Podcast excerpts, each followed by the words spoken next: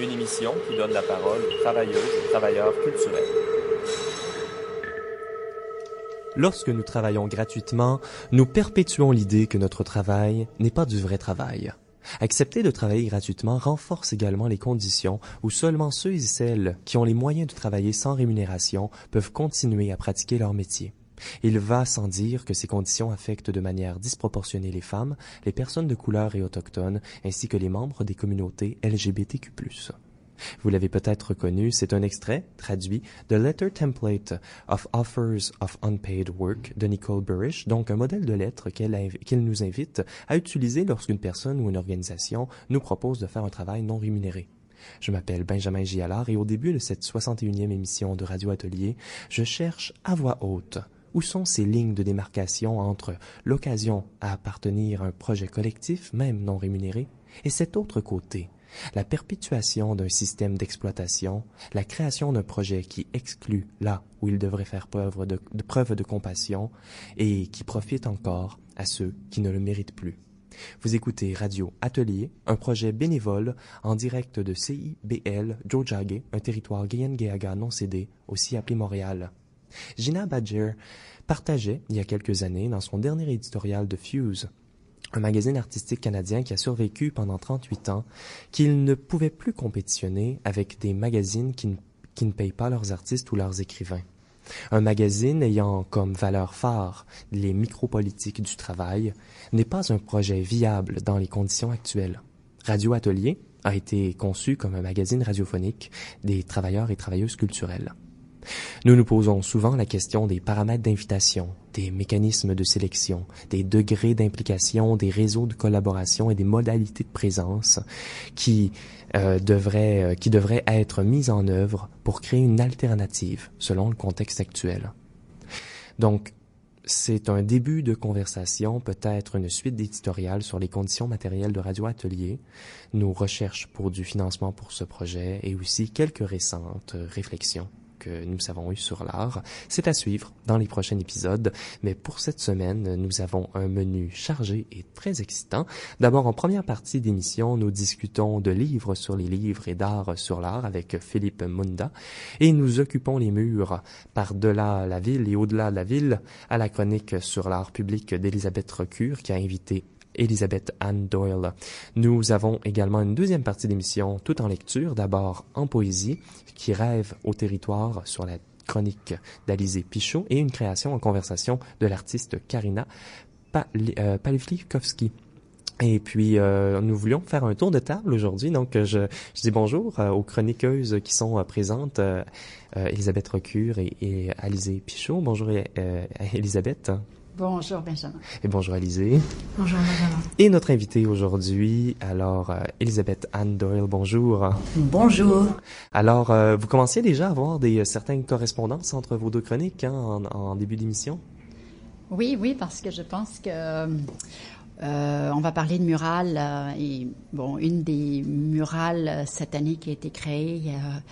Euh, c'est le portrait d'Obamsawin, Alanis euh, Obamsawin, euh, qui est une figure autochtone très importante. Et je pense que toi aussi, tu vas nous parler un peu de ce sujet-là avec Naomi Fontaine. Oui, tout à fait. Je vais vous parler de cette œuvre de Naomi Fontaine, qui est une écrivaine inue et qui nous raconte aussi une autre réalité qui, qui a été montrée par le cinéma par Alanis Obamsawin. Et il me tarde d'entendre Elisabeth Handoy nous, parlait de ce projet. Eh bien, on a hâte également, mais on va commencer euh, en musique. Donc, le commissariat musical cette semaine est proposé par l'étiquette Rara Avis, fondée par Ghislain Roy et Chaillé Lefebvre. Rara Avis est dédié à des artistes et des musiciens dont les projets dévient des paradigmes passés et actuels de la musique expérimentale. Plusieurs pièces que vous entendrez aujourd'hui ne sont pas encore disponibles, mais seront lancées le 26 octobre prochain à la Casa Obscura, donc vous êtes tous invités. C'est le cas pour la première pièce de Ghislain Roy que nous entendrons dès maintenant, intitulée Érigé dans le ciel des angles verts. C'est de son album Au commencement, faire des gargarismes. Ghislain Roy construit et joue des objets ou des sculptures sonores inventés à partir d'objets quotidiens rejetés tels que des restants de clôture, une canne de tomates, une poignée de robinet extérieur, un quart de rond, des aiguilles, une calebasse, des synthés, des pédales et bien d'autres gogos.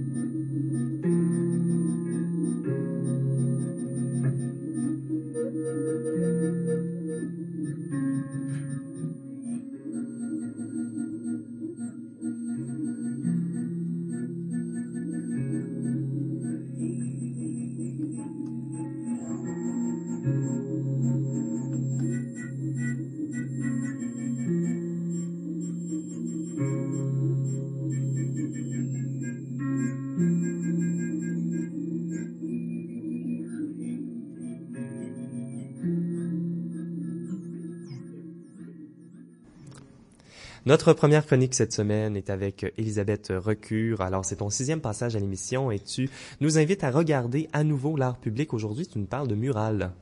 Oui, Montréal est définitivement une ville de murales. En fait, c'est quand même assez récent. Je dirais qu'à 20 ans, il y avait beaucoup moins de murales à Montréal. Ça a complètement changé le visage de, cette ville.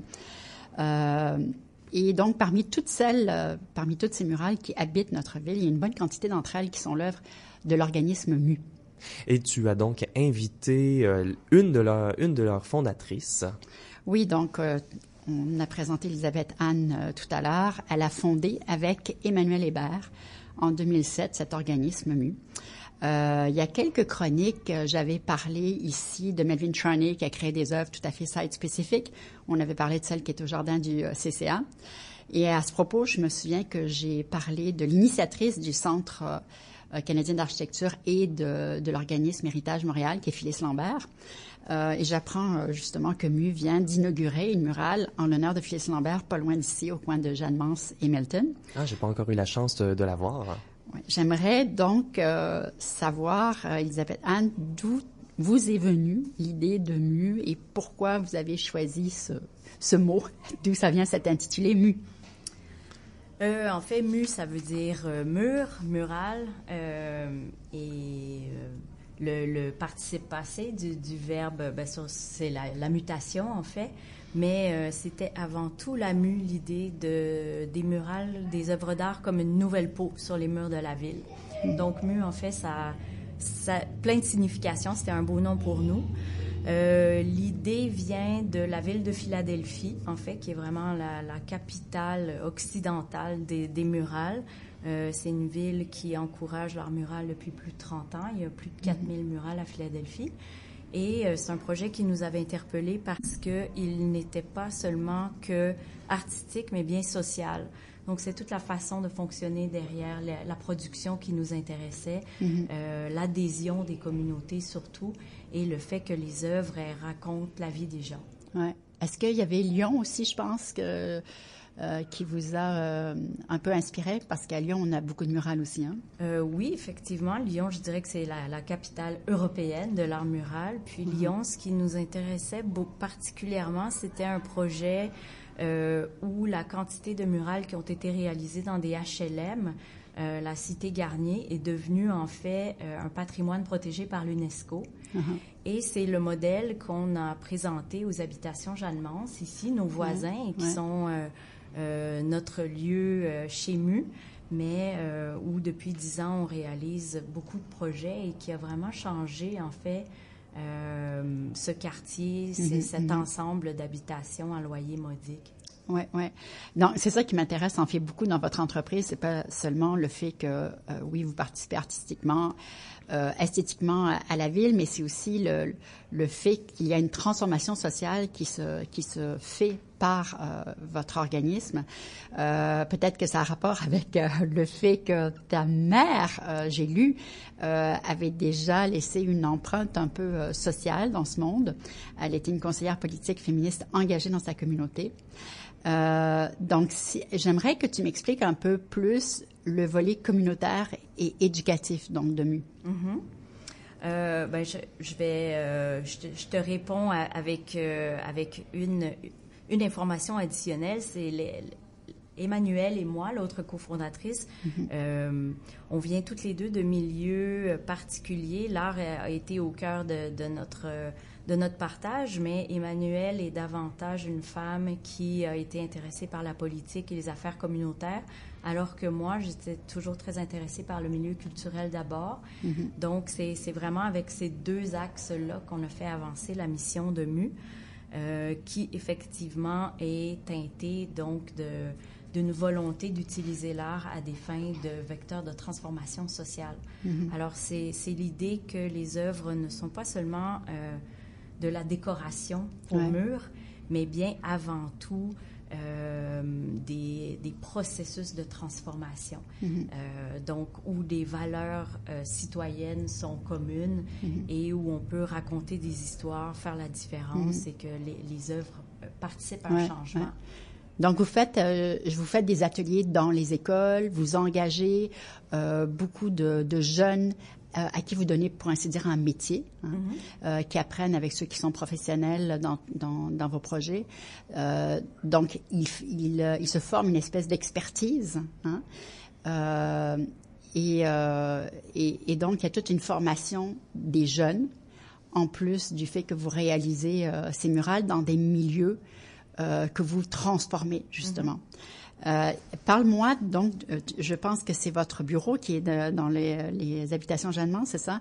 Euh, Qu'est-ce qui s'est passé donc avec ce, avec la revitalisation euh, de ce quartier? Donc c'est un exemple de, je pense que vous avez travaillé beaucoup sur euh, une trentaine de HLM à Montréal. Mais oui. donc les habitations Jeannemans, c'était un, un, grand projet. Oui, ben les habitations Jeannemans, c'est vraiment le projet qu'on utilise, c'est un peu notre projet phare pour en fait, euh, démontrer, j'ai jamais le bon mot français, mais le case study. Mm -hmm. euh, mm -hmm, un cas d'étude. Un cas d'étude, merci.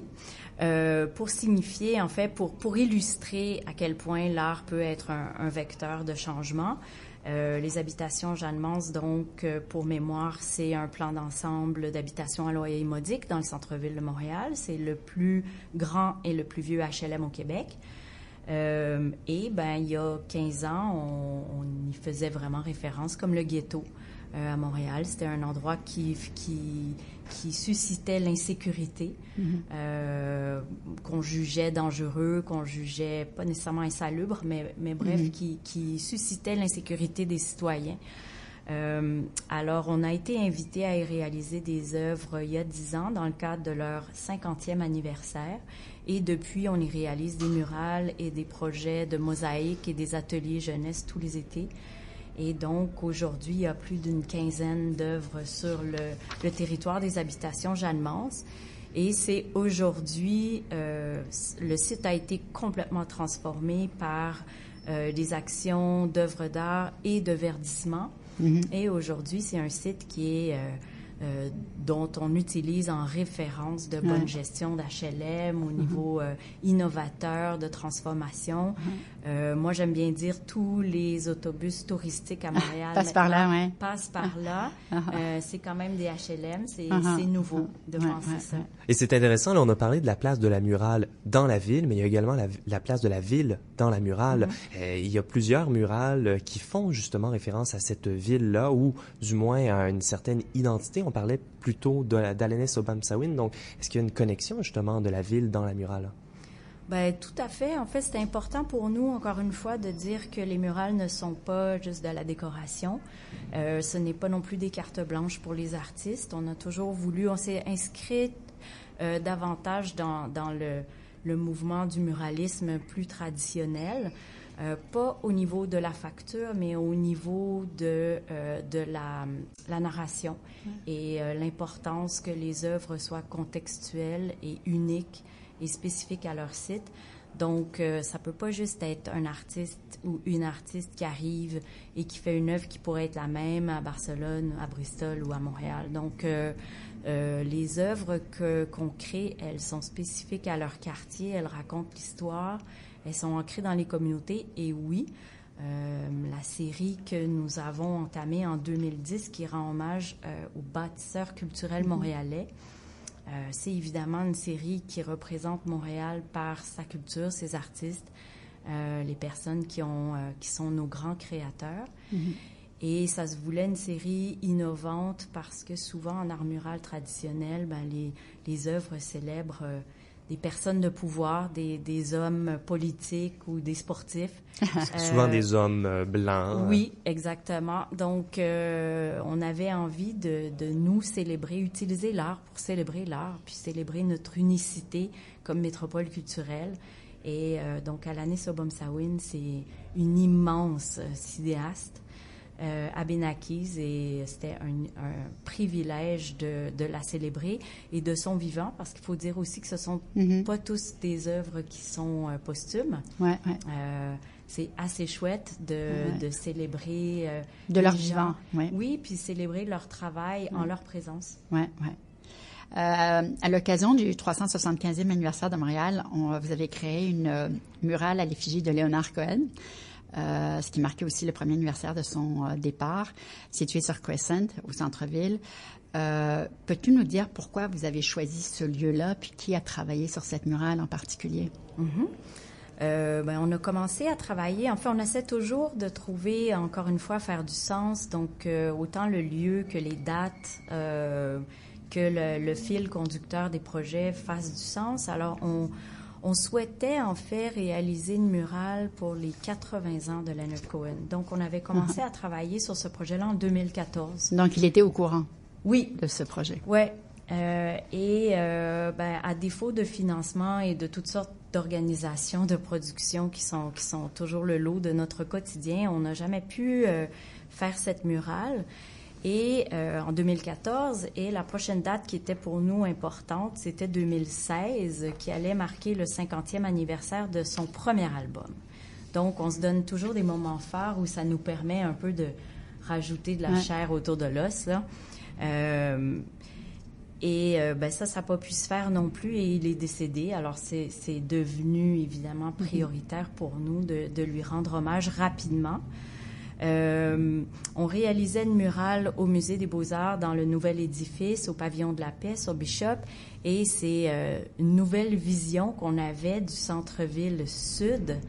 Et même si on cherche toujours des murs chez Mu, ben, ce, ce, ce, mur se révélait un immense tour, mur aveugle, ouais, ouais. Qui, euh, qui regarde vers la montagne. Euh, Cohen venait de mourir, c'était comme, c'était le projet. Et il faut se rappeler que Leonard Cohen, il est né à Westmount, il a grandi dans le centre-ville, il a étudié à McGill Mhm. mm -hmm. et il se tenait dans les, dans bars, les bars de Crescent. Et il en a beaucoup parlé. Uh -huh. euh, le premier film qu'on on, où on l'aperçoit, il est euh, sur Crescent et sur de la montagne dans les bars.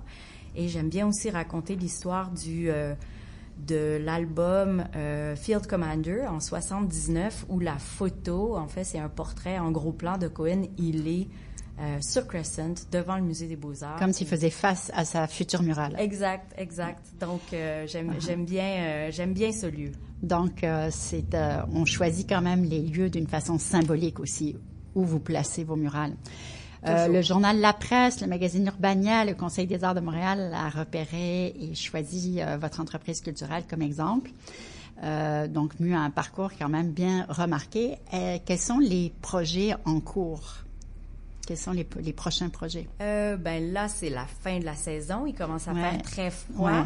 Donc, euh, il nous reste une murale actuellement qui est sur un immense édifice euh, qui appartient à Énergir, au cœur du centre-ville, en face de plusieurs œuvres magnifiques d'ailleurs, d'un nouveau parc euh, où l'art public est mis de l'avant. Mm -hmm. donc, on termine ça à la fin du mois.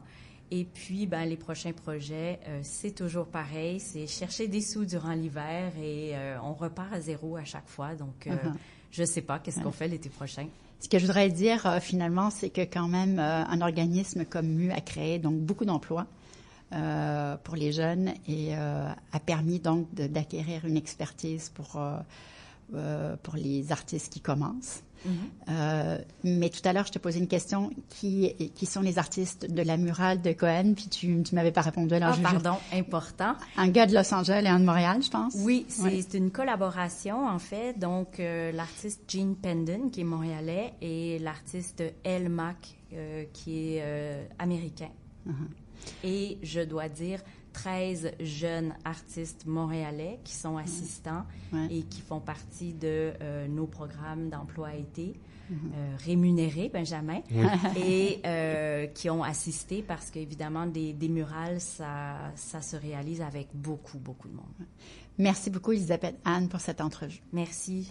Ben oui, puis merci, euh, Elisabeth Recure, de l'invitation, d'avoir invité euh, Elisabeth Anne et de euh, nous aider à voir le musée euh, que nous habitons à tous les jours. Mm-hmm.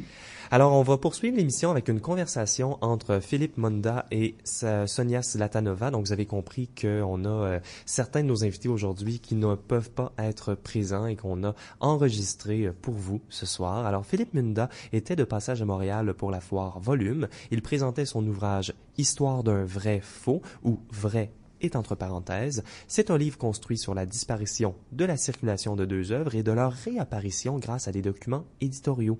Vous pouvez acheter Histoire d'un vrai faux au Centre d'artistes Clark et Skoll ainsi qu'à la bibliothèque le port euh, la librairie Le Port de Têtre, mais si vous préférez les bibliothèques euh, et les euh, centres de documentation, vous pouvez le consulter chez Artext. Bonne écoute. Bonjour Philippe. Tu es déjà sur le point de repartir à Marseille, mais tu étais ici donc à Montréal pour présenter ton livre Histoire d'un vrai faux dans le cadre de Volume. Volume est un événement autour du livre d'artiste et plus principalement consacré au monde euh, plutôt distinct de l'édition du livre d'art ainsi que de l'auto-édition. Ton livre est principalement construit sur la disparition physique de deux œuvres et de leur survivance à travers des documents éditoriaux. Histoire d'un vrai faux, donc c'est un livre d'emprunt à propos de personnes qui pratiquent, euh, qui ont des pratiques éditoriales d'emprunt. Histoire d'un vrai faux rassemble deux objets principalement.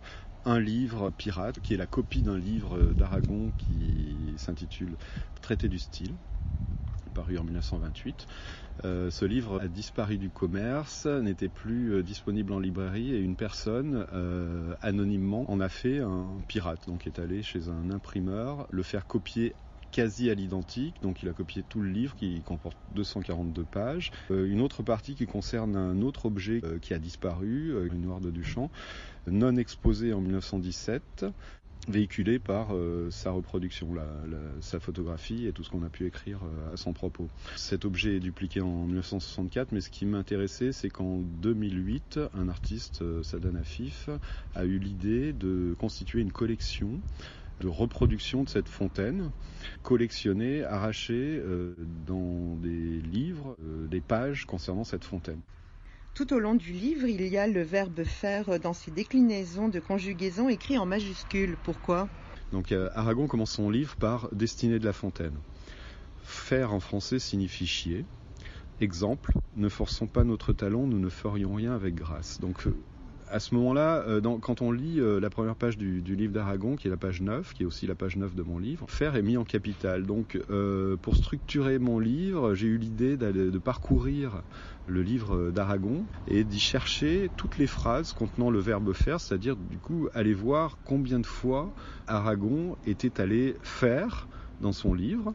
Voilà, et donc j'ai relevé toutes ces phrases, il y en a 150. Euh, je les ai euh, inscrites dans mon livre aux mêmes pages que euh, l'édition du traité du style. donc je lui ai donné la forme, la même forme que le livre d'origine, donc 242 pages, le format quasi identique, une esthétique qui ressemble au livre NRF. J'ai inscrit à chaque à chaque page correspondant au livre d'origine. Donc aux mêmes pages, j'ai inscrit la phrase tirée du traité du style. Donc ça, ça a donné une structure au livre. Entre ces pages, j'ai ensuite euh, intercalé les documents euh, relatifs à la copie du livre d'Aragon, donc au pirate, et ensuite 36 pages de Fontaine, pages arrachées de Fontaine, donc que j'ai reproduites. Sadanafif m'a donné les, scans de ces pages arrachées, donc j'ai intercalé tous ces documents entre, entre les pages du fer et ton livre devient à son tour un objet éditorial. Ce que je trouve intéressant dans la construction de ton livre, il y a quand même un aspect très conceptuel, une règle du jeu que tu t'es imposée en allant jusqu'à numéroter, dupliquer les mêmes pages du livre d'Aragon aux tiennes. Mais il y a cette idée de mouvement, de, de répétition, il y a l'emprunt, il y a la duplication, de retourner vers le livre, de revenir au tien, de repartir euh, vers le travail de, de, de. Donc il y a clairement une mise en abîme aussi. Mais quel est ton rapport au livre en soi? Parce que là, tu le déconstruis, tu le, tu le, un peu comme une matière première. Tu fais du collage, tu fais du découpage. Il y a clairement une désacralisation du livre. Saadan Afif le fait avec les catalogues dans lesquels sont reproduits l'urinoir de Duchamp. Il y va même par une forme de destruction en arrachant les pages. Quel est ton rapport, toi, au livre même? Dans le livre, c'est la, euh, la pratique du livre. Bon, je m'intéresse à la lecture, mais surtout je m'intéresse aux, objets livres. Et, je suis également l'éditeur de ce livre à travers mon, projet Salon du Salon.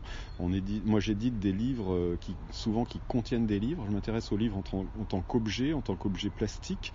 Et, euh, et bon, voilà, toutes les pratiques, les pratiques d'emprunt m'intéressent, les pratiques euh, du livre autre que la lecture, euh, l'arrachage de pages, euh, la recopie d'un livre, l'assemblage de livres.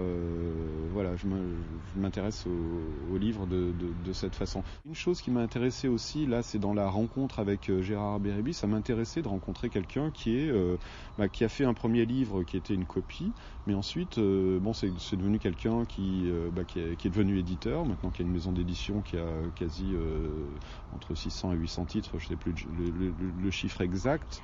Euh, donc euh, les éditions Alia, qui sont une maison d'édition euh, indépendante française assez importante et qui publie des choses, à mon sens, importantes. Un éditeur qui ne met pas, qui, s'intéresse aussi finalement au format, qui n'a pas de, catégorie, chez, lequel on retrouve de la philosophie dans les livres de musique. Enfin, qui, croise, tous les genres. Et voilà, et m'adresser pour publier mon premier livre à quelqu'un et, raconter l'histoire de quelqu'un qui a publié son premier livre m'intéressait. J'ai trouvé énormément de conseils euh, à travers l'entretien que j'ai fait avec lui quand, je l'ai rencontré. J'ai fait 1000 exemplaires bah, pour poursuivre son exemple. Lui avait fait 1000 exemplaires du traité du style pirate. Euh, bah voilà, je me suis dit, bon, je vais, euh, je vais en faire 1000. Pareil pour Saada Nafif qui a décidé d'arrêter sa collection à 1000 sauf qu'elle est rendue à 1001. Peux-tu nous en dire quelques mots? Simplement parce que Sadon avait envie d'arrêter un moment la collection. Euh, l'idée c'était d'en faire, euh, une œuvre. Effectivement, il y a ce chiffre 1000 qui revient, 1001. Bon, moi, ça m'intéressait d'être le, enfin, je ne suis pas le mille et unième, mais bon, cette idée du mille et du un, ça rejoint aussi quelque chose qui m'intéresse, euh, le multiple, le multiple unique, l'original, sa copie. Il y a pas mal d'autres euh, anecdotes aussi pour revenir au lien entre Afif et, et entre le, Alia, bon, Alia qui est une marque de toilette euh, ou de, de sanitaire, le faire, le, enfin bon, il y a mille choses, il y a mille, il y a, ouais, il y a, il y a mille choses à dire, voilà. Et donc, ouais, j'insiste vraiment sur l'idée que pour moi, publier un livre, donc c'est déjà travailler euh, trois ans, euh, réunir un certain nombre de documents, mais surtout laisser la place pour euh, des développements. Ça veut dire que maintenant le livre, euh, bah, il est là. Je me trouve euh, à Montréal et je rencontre des gens par l'intermédiaire de ce livre. On me fait des échanges, je fais des échanges avec des éditeurs qui m'échangent leurs livres contre ce livre-là. L'idée c'est de le faire vivre. J'en ai mis à distribuer. à diffuser et ce sont autant d'occasions, d'échanges, d'entretiens, de paroles, tout ce qu'on peut faire avec un livre l'intermédiaire de la rencontre devient, euh, devient le propos de la rencontre. Philippe, tu fais des éditions, mais tu as également un lieu euh, à Marseille que tu as nommé Salon du Salon pour également une mise en abîme, euh, car il s'agit en fait d'un lieu qui se situe dans un appartement dans cet appartement, tu consacres une partie euh, donc de l'espace pour, euh, pour tes activités. Je suis euh, depuis 2013 l'occupant d'un appartement à Marseille qui comporte un double salon, deux fois 25 mètres carrés avec trois chambres, situé sur l'avenue du Prado à Marseille. Bah, l'histoire a commencé en 2013. J'ai trouvé cet appartement, j'ai eu l'idée d'y organiser tout d'abord des expositions. Euh, puis des éditions. Euh, ça fait maintenant 6 ans, euh, plus de 21 projets sur place, des déplacements à l'étranger, des projets curatoriaux autres lieux, à Marseille, en Italie prochainement, et des éditions avec les artistes qui m'intéressent. C'est un séjour fort intéressant et l'accueil est fantastique. Voilà. c'est, je suis pas un peu, un peu triste de partir. Merci. Merci et bon voyage.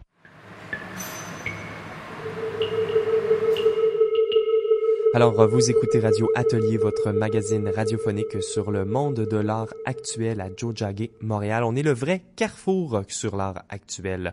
Donc, vous pouvez réécouter toutes nos émissions radioatelier.ca ou encore sur votre appli palado préférée. Si vous aimez ce qu'on fait, euh, si vous l'écoutez à chaque semaine ou si vous venez de tomber euh, sur l'émission et que vous adorez ce que vous entendez, alors je vous invite à en parler à vos amis, à partager l'émission et même à nous écrire. Notre deuxième chroniqueuse cette semaine est une nouvelle venue à l'émission. À l'émission, c'est Alizé Pichot. Bonjour. Alors, tu nous présentes une chronique sur la littérature aux accents féministes. Oui, tout à fait. Féministe, c'est notamment parce que moi, je suis féministe, mais je pourrais pas parler pour euh, cette autrice. Je vais vraiment plus parler de la substance de ces mots. et tu nous présentes qui aujourd'hui? Je vous présente un ouvrage de Naomi Fontaine, qui est une écrivaine inu, euh, qui vient de Ouachat, dans la région de Sept-Îles. C'est une, une autrice qui est née en 1987, qui exerce aujourd'hui son art de la littérature depuis la, publication de son premier livre, Que Pan, euh, publié en 2011 chez Mémoire d'Encrier. Et c'est donc euh, ce livre que j'ai choisi euh, pour cette chronique du 21 octobre 2019. Aujourd'hui est un grand jour pour le peuple canadien, mais aussi pour l'immigrée française que je suis. Ce soir, nous aurons les résultats des élections et nous saurons lequel des partis en lice remportera le plus de sièges et donc quel leader aura l'immense privilège de prendre les décisions pour tous les citoyens. Mais moi, je ne suis pas là pour vous parler de politique.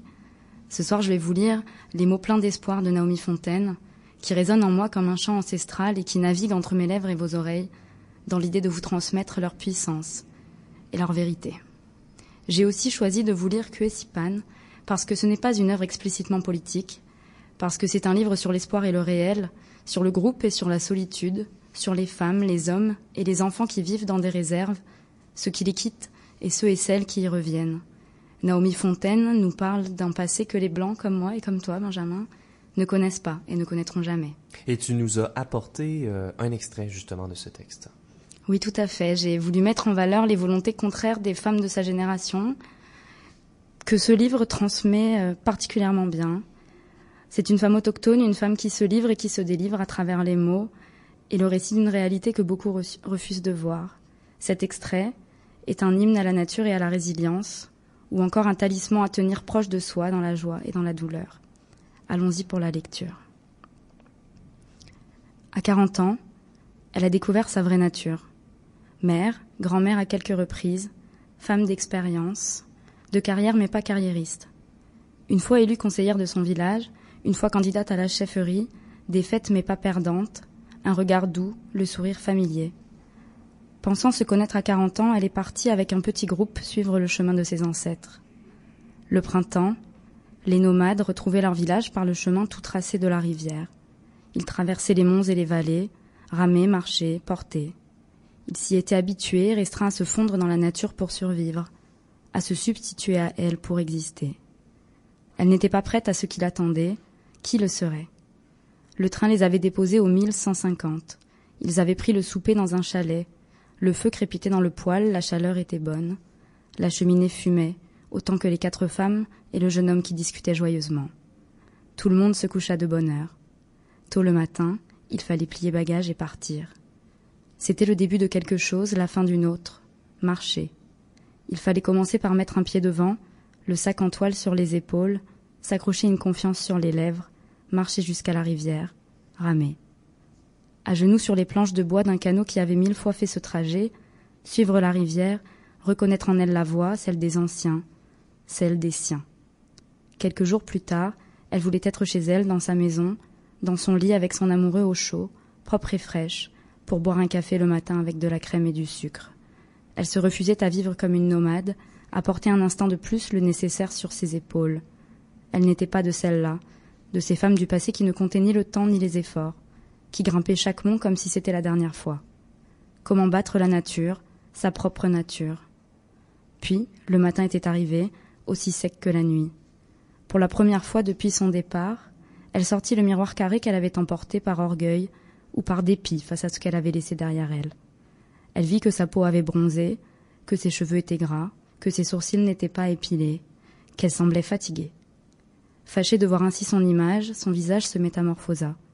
Pendant quelques secondes, elle crut voir le reflet d'une volonté familière, le regard qu'elle connaissait de la femme qui lui avait donné la vie, les yeux de sa mère sur son visage à elle, un défi, un combat, une quête, mais plus jamais une défaite. Elle aspira pour la première fois une bouffée du passé qui sembla se joindre à la réalité impassible de cette journée nouvelle. Wow, merci Alizé Pichot. Tu nous euh, partageais un extrait de Naomi Fontaine, aide-moi avec la prononciation. Kuesipan. Kuesipan. Wow, c'est vraiment un extrait euh, très bien choisi, euh, très intéressant. J'ai aimé en fait que c'était un extrait extrêmement intime. Hein. on est dans l'intimité de cette dame, mais en même temps qui fait preuve d'une grande distance avec le pronom impersonnel. Hein. Elle, une troisième personne singulier. Et il y a plein de choses qui se déroulent autour. Hein. La nuit est arrivée, euh, la nuit est arrivée d'une manière sèche, mais ça nous fait penser euh, à un bruit peut-être, un bruit sec, mais la mention du bruit est jamais, euh, est jamais là. Donc c'est un extrait qui invite en fait à réfléchir à tout ce qui est autour des mots qui sont proposés. Oui, au-delà des mots de, Naomi Fontaine, il, y a tout un tas de choses qui sont distillées. Elle nous parle d'un lieu dont on sent les effluves et les ardeurs. Ce lieu, c'est Ouachat. C'est un endroit qui a 11 heures de route de Montréal sur la côte nord, là où les vents soufflent fort sur le Saint-Laurent, sèchent la peau et chuchotent des poèmes d'océan aux oreilles attentives. Même ce titre, il, comporte en lui énormément de significations. Kwesipan, c'est un mot qui fait référence à un mot inu, qui signifie à toi ou à ton tour. Ensuite, on va, on va avoir un autre extrait que tu liras, et cet extrait, il, s'étend en fait comme une danse. Il vient, il vient terminer les pages précédentes en quelques lignes qui finalement entament un mouvement vers l'avant, vers la nécessité de garder la tête haute, dans le danger ou dans l'adversité quotidienne, dans la réalité d'être femme, dans les réserves. Ces mots aussi sont remplis d'un espoir particulier, d'une voix qui est portée au-delà des réserves, au-delà des communautés autochtones, dans une volonté de transmettre le corps, le cœur et l'esprit qui ne peuvent vivre séparés l'un de l'autre. Dans cette prose poétique, Naomi Fontaine nous livre un témoignage puissant de notre époque, comme l'ont fait et le feront d'autres écrivaines en son temps. Alors à ton tour, Naomi, de nous conter encore un peu de ce chemin que tu as choisi, toi aussi. Par le biais de ma voix. Exact. Ramer, marcher, porter, camper, manger, dormir, décamper, ramer. C'était sa vie. Celle que pour un temps elle avait choisie un emprunt à ses ancêtres, héritière par choix. Le chemin était déjà tracé par les milliers d'autres portages. Suffisait de se laisser guider, de croire en la promesse d'un matin plus doux, cueillir de ses propres mains la pureté de l'eau, libre dans la seule contrainte de survivre. Entourée d'épinettes hautes et de courts feuillus, elle vit les pistes du lièvre et repéra la perdrix silencieuse. Elle remercia les quatre autres d'avoir résisté. Elle remercia le ciel pour sa douceur en ces soirs de mai. Jusqu'au dernier pas, elle remercia le Créateur de l'avoir guidée. Merci Benjamin pour cette lecture. Et ces dernières lignes me, me font penser à un texte qui n'est ni une forme de philosophie à l'encre assassine, ce ne sont ni des grandes phrases politiques pour nous faire réfléchir, mais des mots qui sont posés là comme une prière humaine, suave, triste et heureuse en même temps, universelle dans sa portée et dans son intention. Surtout les premiers mots, en fait, ramer, marcher, porter, camper, manger, dormir, décamper, ramer, une espèce de litanie qui, est tellement illustratrice, en fait, de, de cette âme-là. Alors aujourd'hui, en ce jour des élections fédérales, je pense à toutes les femmes qui ont vu passer des scrutins sans se sentir représentées, à ces femmes qui sont décrites dans ce texte, ces femmes qui ont eu des droits bien plus tard que toutes les autres, à tous les individus dits marginalisés qui continuent de voter par crainte du pire qui pourrait arriver. Je pense aussi à ceux et celles qui ne veulent plus voter par déception, et je pense à toutes celles et ceux qui ne peuvent pas voter car ils et elles n'en ont pas le droit. Alors à, ce, à cet appel à, la lecture, à cet appel à, à la réflexion, certains diront utopie, et je leur réponds oui, pourquoi pas. Pourquoi ne pas rêver? Éveillé à ce que les choses s'améliorent, et si cela veut dire rester en dehors ou tenter de s'extirper d'un système politique arbitraire, discriminatoire et capitaliste jusqu'à la moelle, je le ferai et je continuerai à encourager. J'ai ouvert les portes de cette chronique comme on ouvre un livre, et ce grand livre est celui d'une réflexion collective, politique par l'intime, qui se veut ancrer dans notre temps. Car je crois le devoir d'un écrivain, c'est de transmettre une vision du monde. Dans ses livres, dans ses choix, qui passent du personnel au politique comme du coq à l'âne, j'espère, comme Naomi, transmettre une volonté d'action, une volonté de regard réciproque sur nos existences, sacrées, de femmes et d'êtres humains, dans un monde aux mille et une possibilités de changement. Alors à vous qui m'écoutez, qui lisez, aimez, parlez, criez, pleurez, rebellez-vous, en fleurs et en drapeaux, dans la solitude ou dans les foules, mais tous ensemble pour la liberté.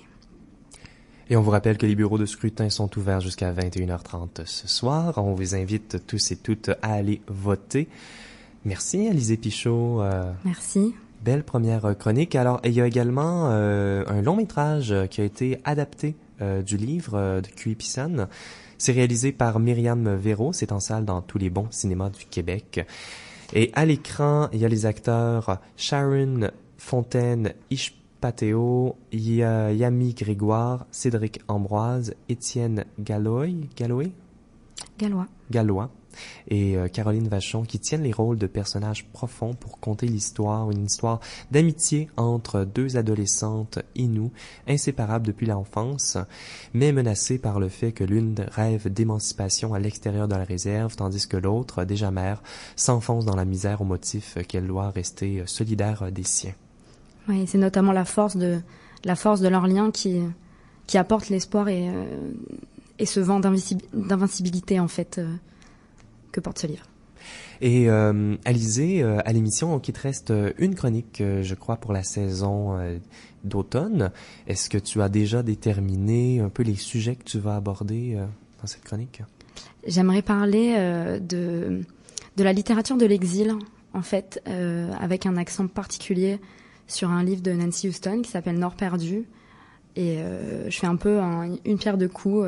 J'ai un, colloque prévu à Ottawa pour parler de ce thème-là et j'ai envie de pouvoir l'explorer dans, dans, la même oralité et de parler de, de ce thème euh, qui est très puissant. Euh, beaucoup d'écrivains bougent et, sortent, de, sortent de leur zone de confort, partent de chez eux pour écrire et pour écrire mieux, notamment au Canada. Donc euh, c'est important de parler de ça. C'est intéressant et puis ça pourrait être également pertinent, mais je, vois plusieurs liens d'une certaine manière de parler de culture autochtone et d'exil. C'est d'une manière contradictoire peut-être parce que euh, contrairement à tous les autres, pas de, ce sont pas des invités dans ces territoires, ce sont des, euh, immigrants, mais d'une certaine manière, les villes que l'on a créées, la manière euh, que l'on euh, vit, créent une forme d'exil chez eux. Oui, c'est peut-être même un exil spirituel en fait, un, un, attachement à la culture, à l'identité du groupe, de la communauté qui est admirable, je crois, et duquel euh, moi, en tout cas, je m'inspire personnellement. Cette résilience euh, qui est due à un manque de visibilité dans l'espace public, un manque de représentation. Donc une résilience qui ne, doit pas être une fin en soi, mais un moyen pour arriver à, une place euh, reconnue et nécessaire dans la société.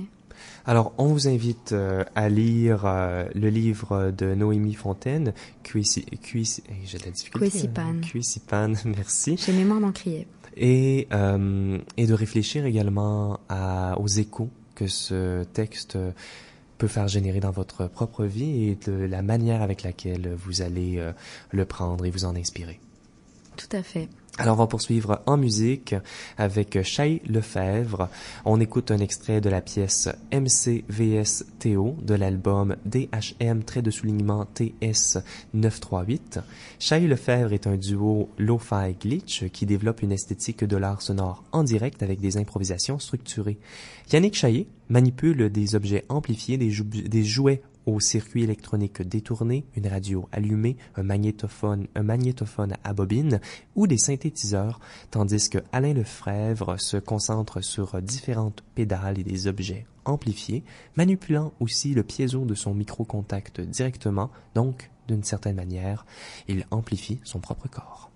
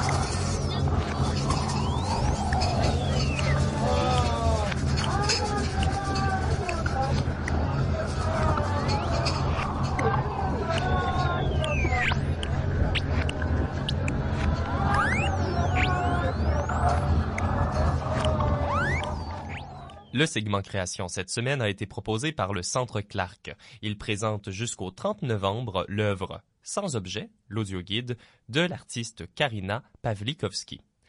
Karina a généreusement offert de créer une œuvre tout spécialement pour la radio, mais elle ne pourra pas être présente aujourd'hui pour en discuter. Cela dit, la création consiste justement à trouver une solution à ce problème. Alors tout d'abord, bonjour Karina, bienvenue à l'émission. Bonjour Benjamin, merci de m'accueillir ici. Je suis très heureuse de participer au segment création de ce soir. Donc Karina, on parle bien avec toi, mais c'est par le truchement d'une voix synthétique que nous t'accédons, qu'on parle avec toi. Est-ce que c'est une distinction importante à faire? La voix de synthèse fait partie intégrante de ma pratique depuis trois ans. Cette doublure s'est insérée dans mes œuvres au même moment où j'étais enceinte de mon deuxième enfant. Je ne sais pas si c'est lié, mais j'avais, certes, beaucoup moins de temps à tuer dans les événements artistiques mondains. La voix de synthèse, Chantal, de son prénom, agit comme une remplaçante pour combler mon incapacité à me reproduire. Bonjour Chantal, alors également. Karina, est-ce que tu peux nous parler davantage de l'usage justement de cette voix de synthèse? Qu'est-ce que ça permet dans ta pratique? La voix de synthèse a deux fonctions principales. Outre son rôle de doublure, elle génère un décalage inespéré entre le contenu du texte et l'interprétation. Cette voix de incarnée n'assume pas ce qu'elle dit puisqu'elle ne peut saisir l'intention derrière le discours. Peu importe le propos, elle le dira toujours avec la même intonation. Je mange une pomme. Shit, j'ai renversé du café sur ma chemise neuve. J'ai perdu mon chien, je crois que je vais rentrer chez moi. Ce décalage entre le contenu et l'interprétation m'amène au deuxième point, la contingence. La voix de synthèse génère des accidents pendant l'interprétation du texte.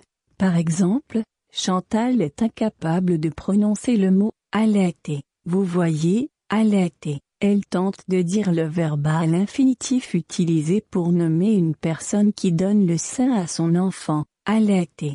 Comprenez-vous? Allaiter, oui il y aura toujours une distance entre l'humain et, euh, et, nos machines. C'est drôle, ça me fait penser, euh, je sais pas si tu as vu le très bon documentaire Ghost Dance de Ken McClellan. Il y a un moment où le philosophe Jacques Derrida se fait demander s'il croit aux fantômes, puis il prend un merveilleux détour pour répondre. Pour lui, se faire filmer, hein, parce qu'il est filmé dans le documentaire, pour lui, se faire filmer, c'est comme une manière de laisser un fantôme parler à sa place. Karina Pavlikovski, est-ce que tu crois aux fantômes? Très bonne question Benjamin, je n'ai plus la permission d'écouter des films d'horreur depuis l'âge de 14 ans. Ma dernière expérience horrifiante remonte au film L'Exorciste, la version de 1973. J'ai encore en tête la scène où l'enfant possédé, descend l'escalier le dos renversé, tête première. Bref, je ne sais pas si je crois aux fantômes, encore moins aux fantômes technologiques, je ne pense pas être en mesure de saisir toutes les subtilités qui définissent le fantôme. Cela étant, la voix de synthèse agit certainement comme un double, un dispositif de ventriloquie à qui je donne ma voix, ou peut-être même qu'elle me la prend, mais je suis complètement confortable et consentante dans cet échange. Je l'espère bien. Alors, ce rapport-là entre fantôme et image ou encore voix synthétique et, corps, ben, ça nous apporte justement à parler du corps dans ta pratique. Tu as commencé en performance, mais même dans tes dessins, il y avait le corps, ou du moins la notion du vivant était présent. Mais dans tes œuvres plus récentes, l'image du corps est disparue. À la place, tu y fais référence ou encore tu lui donnes des directives. Donc, quelle est la place du vivant dans ta pratique ou comment le vivant a-t-il été transposé dans ta pratique en écriture? Avant, le vivant était exploré sous la forme d'un thème général qui englobait ma pratique en dessin, en photographie et en performance. Il était le sujet principal, le concept clé. Dans ma pratique en écriture, le vivant devient à la fois invisible et multiple. Parfois, il prend le rôle d'une narratrice, dictant à l'auditeur ou l'auditrice des actions à faire ou à reproduire. Dirigez-vous au centre de la pièce dans laquelle vous vous trouvez. Prenez votre temps, je ne suis pas pressé. D'autres fois, il s'efface, en étant moins directif, il prend la forme de pronoms multiples, je, tu, vous, nous, il, elle, le, la, lui, en, i. La voix que tu utilises est peut-être désincarnée, mais elle fait référence à une langue populaire. Euh, tu me disais que c'était en réaction à la langue morte de l'Académie. Est-ce que tu peux nous en parler davantage?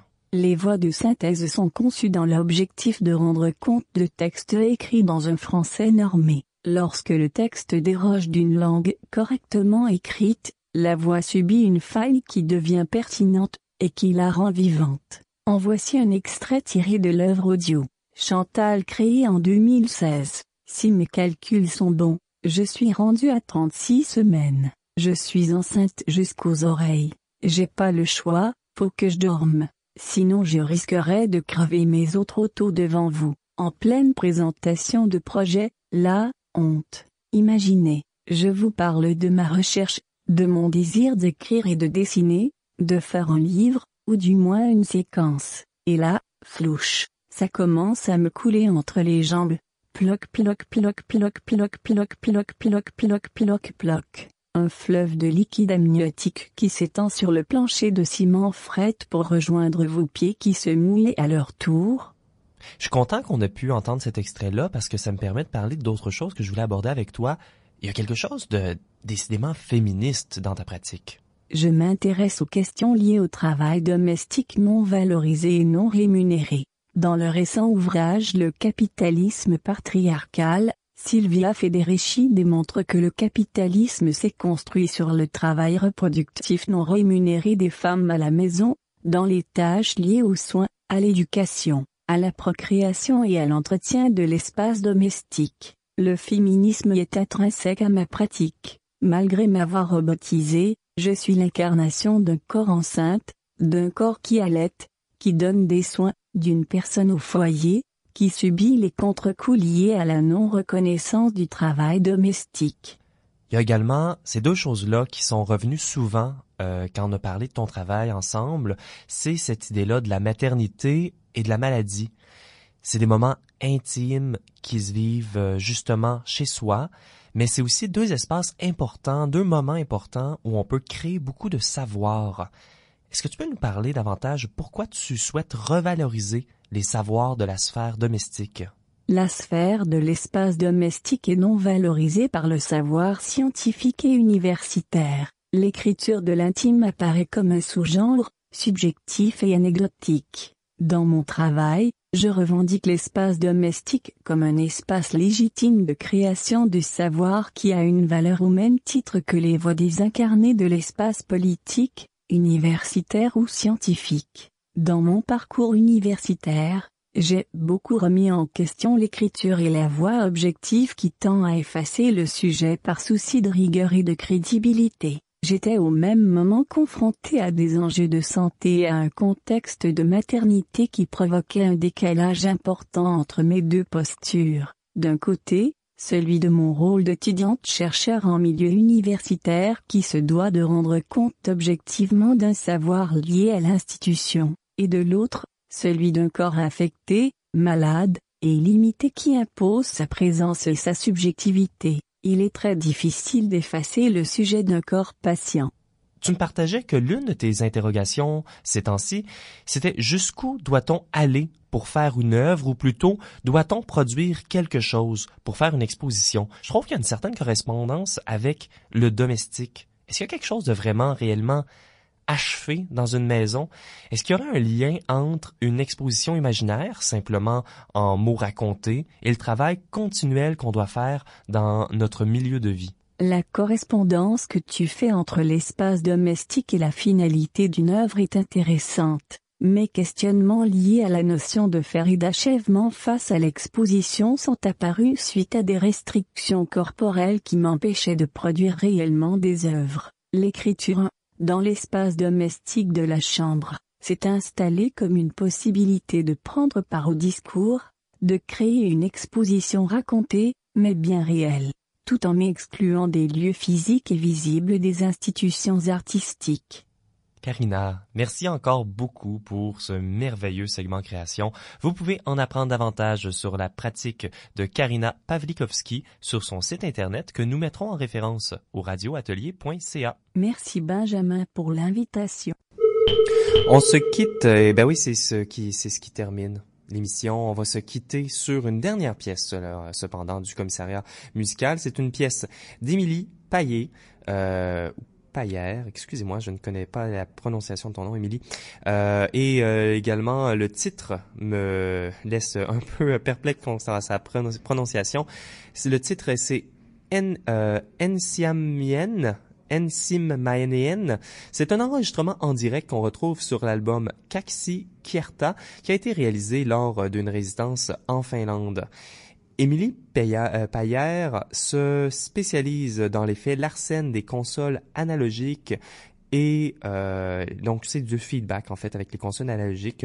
Vous pouvez l'avoir en spectacle le 22 octobre prochain au Barfly avec sa formation Moshi Moshi et le 25 octobre prochain en duo avec Peter Blazer à Eastern Block pour leur festival Sight and Sound. Émilie Payer fait son euh, fait partie de la discographie de la maison Rara Ravis depuis ses débuts et nous vous rappelons que c'est eux qui ont fait la sélection musicale ce soir. Vous êtes invités euh, le 26 octobre à partir de 20h30 à la Casa Obscura pour des performances intimes improvisées et bruyantes de Chaillé Lefebvre et Ghislain Roy et le trio Noise Vlav. C'est également le lancement de leur nouvel album. Je m'appelle Benjamin J. Allard et vous écoutiez la 61e émission de Radio Atelier. Merci à toute l'équipe et à vous également, chers auditeurs et auditrices, d'avoir été des nôtres. Je vous souhaite une bonne semaine et à lundi prochain dès 18h pour une autre émission de Radio Atelier sur les ondes du CIBL.